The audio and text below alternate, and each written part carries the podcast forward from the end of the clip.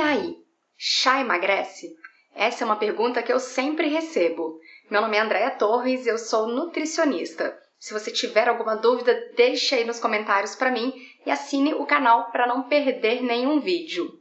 Bom, existem alguns chás que possuem propriedades termogênicas, ou seja, que aceleram o metabolismo. Alguns exemplos: chá verde, chá branco, chá mate, chá preto, chá de hibiscos.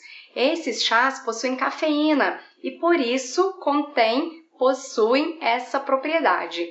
Mas existem também outros chás que ajudam no emagrecimento simplesmente por terem propriedades anti-inflamatórias. E quando a gente desinflama, nossos receptores para hormônios funcionam melhor, o que facilita o emagrecimento.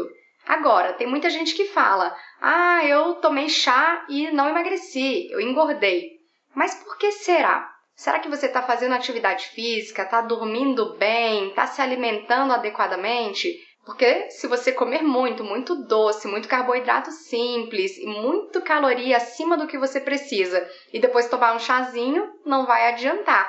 É a mesma coisa quando falam: "Ah, azeite é bom para o coração", mas não adianta comer um monte de fritura, coxinha, colocar o azeite por cima e achar que isso vai proteger o seu coração.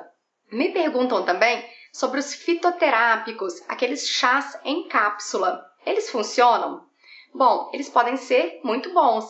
Tem gente que não gosta de chá e aí poderia tomar na forma de fitoterápico.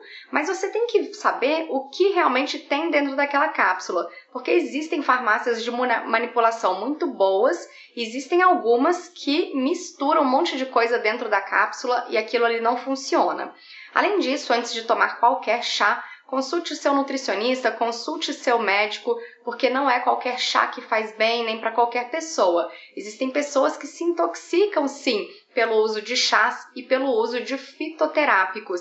Por isso, sempre veja o que você está comprando, saiba se vem de uma indústria que realmente preza pela qualidade, evite comprar chazinhos, plantinhas na rua, porque podem vir misturados com um monte de coisa também, além do que não sabemos qual foi a higiene no preparo, no cultivo, na secagem daquilo ali. E, além disso, saiba das recomendações e também dos efeitos colaterais possíveis de cada planta antes de sair por aí tomando um chazinho.